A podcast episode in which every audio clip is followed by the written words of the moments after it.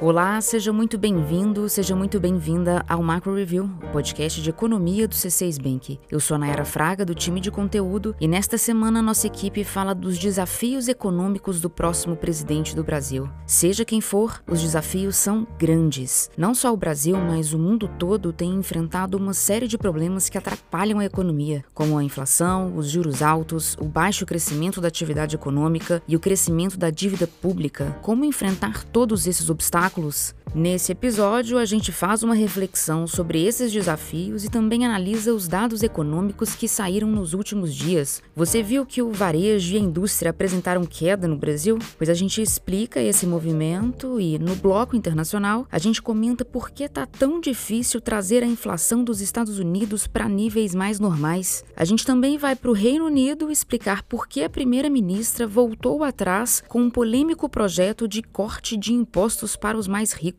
Hoje é 10 de outubro de 2022. Se você ainda não avaliou a gente no seu tocador de podcasts, aproveita para fazer isso agora. E se você me ouve do YouTube, deixa seu like, deixa seu comentário. Vamos nessa?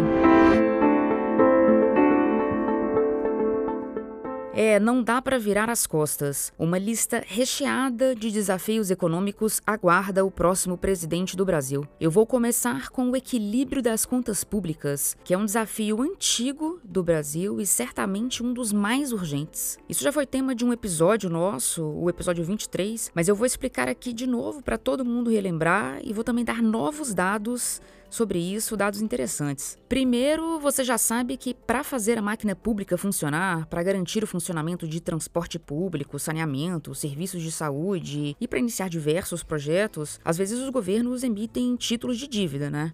Assim funciona. O governo emite título, o investidor compra e depois o governo tem que devolver o dinheiro para ele acrescido de juros. A dívida líquida pública, então, acompanha comigo, é quanto o governo federal deve a credores, que são pessoas ou empresas que compram os títulos, menos o dinheiro que o governo tem a receber. E o que está acontecendo com a dívida líquida pública do Brasil? Ela está num patamar muito elevado e pode atingir já no ano que vem o maior nível das últimas duas décadas. E o que isso significa em números? Em agosto, a dívida líquida do setor público atingiu 58,2% do PIB do Brasil, o equivalente a 5,4 trilhões de reais. É muita coisa, mas não é exatamente isso que impressiona. A dívida líquida pública dos Estados Unidos, por exemplo, é quase duas vezes maior que a brasileira, isso falando em porcentagem do PIB. O problema está é no custo da dívida. Toda dívida tem um custo, certo? O custo de uma dívida nada mais é do que os juros que incidem sobre ela. Isso significa que quanto mais alta a dívida ou mais altos os juros, maior vai ser o custo da dívida. No caso do Brasil, com a taxa básica de juros alta do jeito que está, é natural que essa conta fique amarga. É por isso que, para 2023, nossa estimativa é de que o custo da dívida alcance 8% do PIB brasileiro, o que daria mais ou menos 824 bilhões de reais. Não é à toa que propostas que envolvem perda de arrecadação ou aumento de gastos, como desonerações de impostos, reajuste de salários e auxílios financeiros, não é à toa que propostas assim despertam reflexão. A pergunta é: de onde vai vir dinheiro para tudo isso? O desejável é adotar uma regra que garanta garanta o equilíbrio das contas no longo prazo, a chamada âncora fiscal, e seguir essa âncora, a fim de evitar a desvalorização do real e, assim, evitar a inflação. Agora, antes de passar para o próximo desafio, é importante lembrar uma coisa: os problemas fiscais do Brasil não vêm de hoje, eles não são novidade. É só observar que as despesas públicas estão numa crescente desde 1997. De lá para cá, nesses 25 anos, os gastos do governo subiram de 14% do PIB para 18,9% do PIB. É um aumento de cerca de 460 bilhões de reais. Para concluir esse ponto do desafio fiscal, vale mencionar que países como Itália e mesmo Reino Unido têm apresentado algumas turbulências relacionadas a aumento de dívida pública. Ou seja, não é só aqui que dívida desperta preocupação.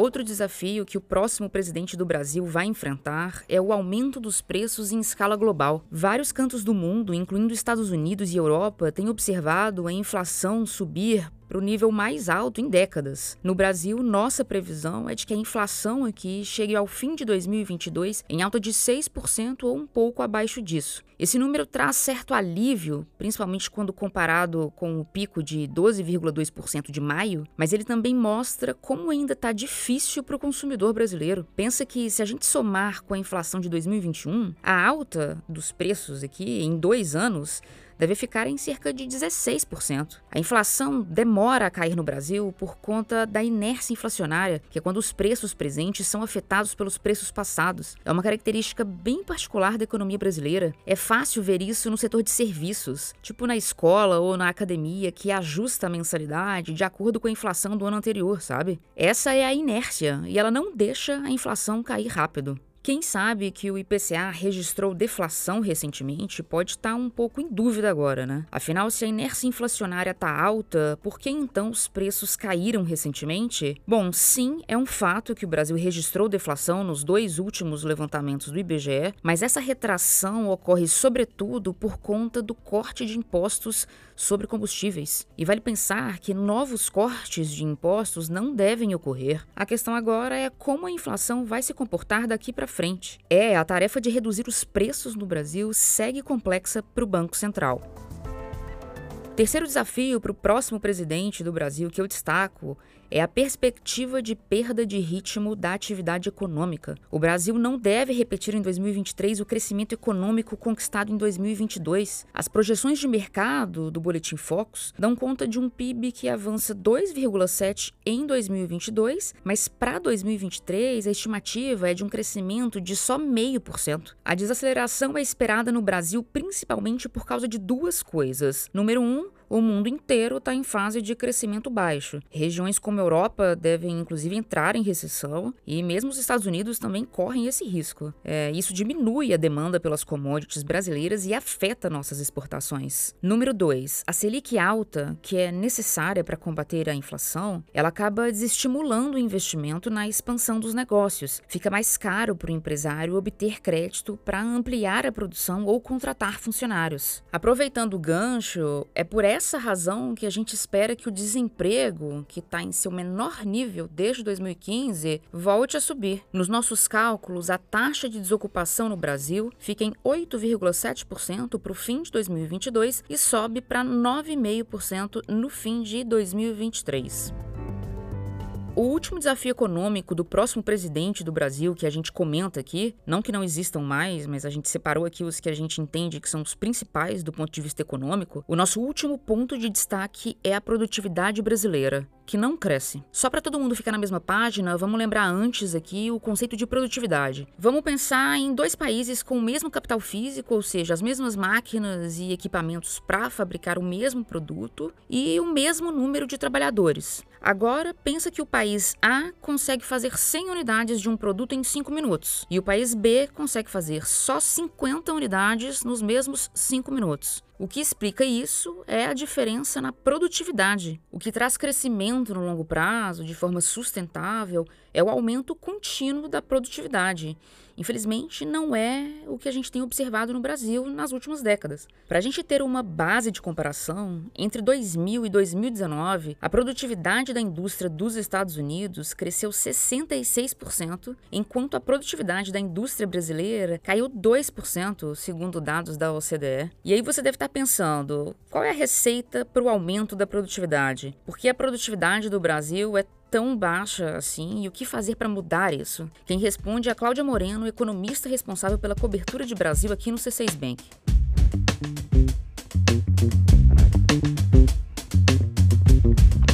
Nayara, essa é uma pergunta importante e que não é simples de responder. A produtividade brasileira não cresce há vários anos, e aqui eu falo da produtividade da economia como um todo, indústria, serviços. E por que, que isso é importante? Como você falou, é a produtividade que ajuda a garantir o crescimento sustentável da economia. A produtividade faz com que você produza mais com os mesmos recursos em mãos, e é isso que gera o crescimento no longo prazo. É verdade que nosso PIB mostrou força nesse ano, que é uma ótima notícia. Esse crescimento, ele ele ocorreu principalmente em razão da reabertura da economia depois da pandemia. Os serviços reabriram as portas e voltaram a vender e a contratar pessoas. Foi um crescimento cíclico, ou seja, a gente recuperou o fôlego que tinha perdido na pandemia. Mas para a economia continuar crescendo, a gente tem que dar atenção aos pontos essenciais para nossa produtividade aumentar no longo prazo. Um deles é a qualificação dos trabalhadores brasileiros. A gente já sabe que a população em idade ativa no Brasil cresce em torno de 1%. Essa é a dinâmica. Então, como a gente faz para gerar mais riqueza a partir do mesmo contingente de trabalhadores? A primeira coisa é melhorar a educação básica e a formação profissional. Aqui eu falo tanto da qualidade do ensino quanto dos anos de estudo. Outro ponto que merece ser observado com atenção é o investimento, ou seja, o capital que o país investe em máquinas, equipamentos, infraestrutura para escoar a produção. Quanto mais o país investir, maior vai ser a nossa capacidade de produção. O último ponto que eu destaco é o ambiente de negócios, que precisa ser mais amigável para o país se desenvolver.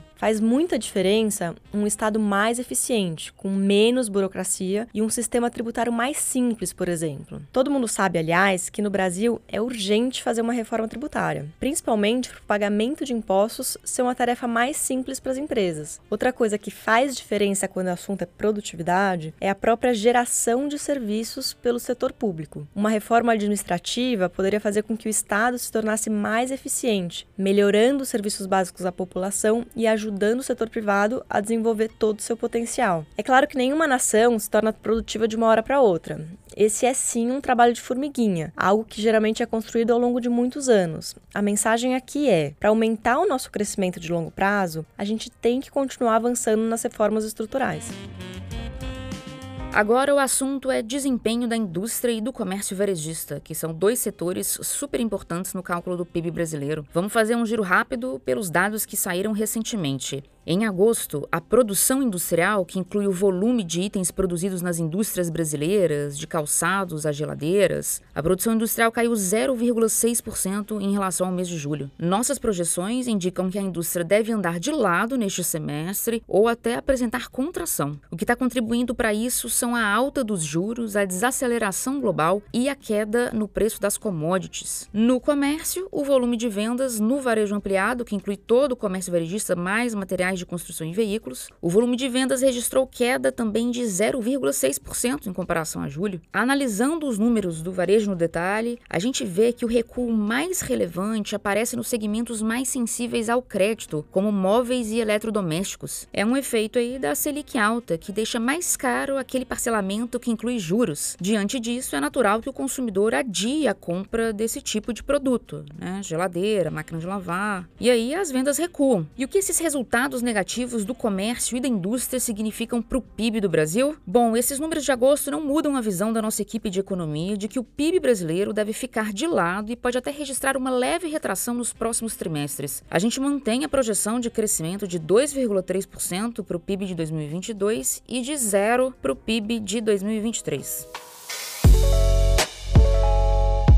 Partindo para o bloco internacional, a gente fala agora do mercado de trabalho nos Estados Unidos, que continua a todo vapor. Em setembro, as empresas americanas contrataram 263 mil pessoas. Essa quantidade de vagas preenchidas é menor que a dos últimos meses, mas ainda assim indica que o mercado de trabalho americano segue aquecido. Só para a gente ter uma ideia desse superaquecimento, antes da pandemia, ali em 2018 e 2019, a média de contratações era de 178 mil pessoas por mês. Agora, Agora, essa média em 2022 está bem maior. São mais de 400 mil trabalhadores contratados por mês. E quando a gente olha para a taxa de desemprego, fica ainda mais clara essa situação. O desemprego nos Estados Unidos está em 3,5%, um dos níveis mais baixos dos últimos 50 anos. Outro dado importante de observar é o ganho por hora trabalhada, que cresceu em setembro. O ganho do trabalhador americano permanece acima dos ganhos de produtividade, que é aquela situação em que o funcionário recebe mais do que ele entrega em produção. E o que isso tudo significa? Bom, basicamente esse é um cenário que aumenta os custos das empresas. Como a disputa por profissionais está em alta, o empresário acaba tendo que subir os salários para atrair profissionais. A consequência disso é que o empresário vai também subir os preços dos produtos que vende para bancar o encarecimento da produção. Enfim, é aquela bola de neve. Os preços sobem para o consumidor e isso acaba pressionando a inflação. Num quadro de demanda aquecida, isso é ainda mais preocupante. Ou seja, combater a inflação continua sendo desafiador para o Banco Central Americano.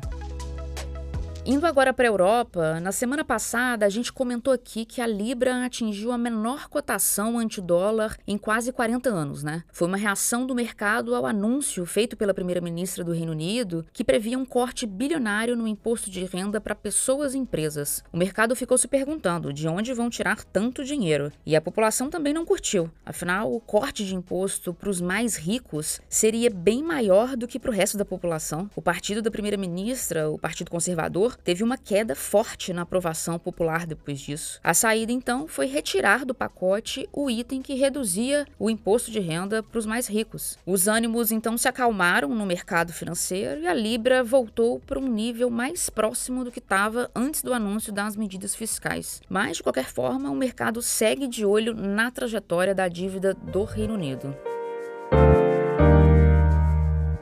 Hora da nossa agenda. Eu compartilho com você o que nossa equipe econômica acompanha nesta semana. Na terça-feira, 11 de outubro, o IBGE divulga a inflação de setembro medida pelo IPCA. A gente projeta deflação de 0,28% por conta do corte de impostos em telecomunicações e por conta da redução do preço da gasolina feita pela Petrobras. Na quinta-feira, 13 de outubro, sai a inflação ao consumidor nos Estados Unidos medida pelo Índice de Preços ao Consumidor. Nossa expectativa é de desaceleração da inflação americana em linha com um menor crescimento da economia dos Estados Unidos. Na sexta-feira é a vez da pesquisa mensal de serviços de agosto. Nossos economistas projetam queda de 0,2% para o volume de serviços prestados no setor aqui no Brasil. É isso, chegamos ao fim do episódio. Obrigada a você que ficou comigo até aqui. Quem faz parte da equipe econômica do C6 Bank são o Felipe Sales, a Cláudia Moreno, a Cláudia Rodrigues, o Eliezer Jacob e o Felipe Mack. A produção e o roteiro ficam comigo, Nayara Fraga, e com a Malena Oliveira. A edição de som é da Thaís Andréa. A direção de arte é de Oliver Cardoso, Rafael Vitor e Beatriz Batista. A divulgação nas redes sociais é da Karina Campos, David Romai e Sara Santana. Lembrando que o Macro Review é um podcast semanal e você pode ouvir a gente em várias plataformas. No canal do C6 Bank no YouTube, no Spotify, Apple Podcasts, Deezer, Pocket Casts e Google Podcasts. Você escolhe. Uma boa semana para você e até a próxima.